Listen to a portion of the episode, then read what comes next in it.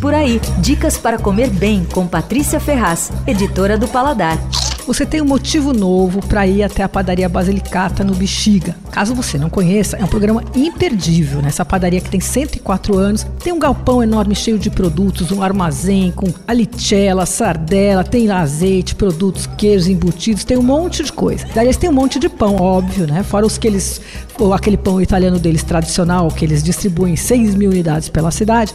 Eles estão agora fazendo um pão que chama pão de Altamura, que é um pão super, na verdade acho que é o pão mais famoso da Itália. Itália. Ele é interessantíssimo, ele é feito na, na, na Puglia, nessa cidadezinha de Altamura, no sul da Itália. Ele é o único pão com de, selo de denominação de origem. E a diferença dele é que ele é feito com farinha de grano duro, que é a farinha que se faz massa em vez de pão. Ele é delicioso, ele é redondo, meio achatado, assim, a crosta é bem crocante e a massa ela é mais úmida, assim, mais macia. É uma delícia. Bom, se você também não conhece, aproveita, vai lá, compra os pães, as coisas tal, mas depois dá uma passada no restaurante que funciona na sobreloja e que é interessante. Não tem nada a ver com as cantinas do Bexiga de antigamente. É uma cozinha bem feita lá pelo, pelo Rafael, que é o neto é, da quinta geração do fundador da, da padaria e é formado em gastronomia tal. Tem pratos deliciosos e, obviamente, a melhor brusqueta da cidade por motivos que você pode imaginar. Então, a Basilicata fica na rua 13 de maio, 596 no Bexiga. Não abre segunda-feira.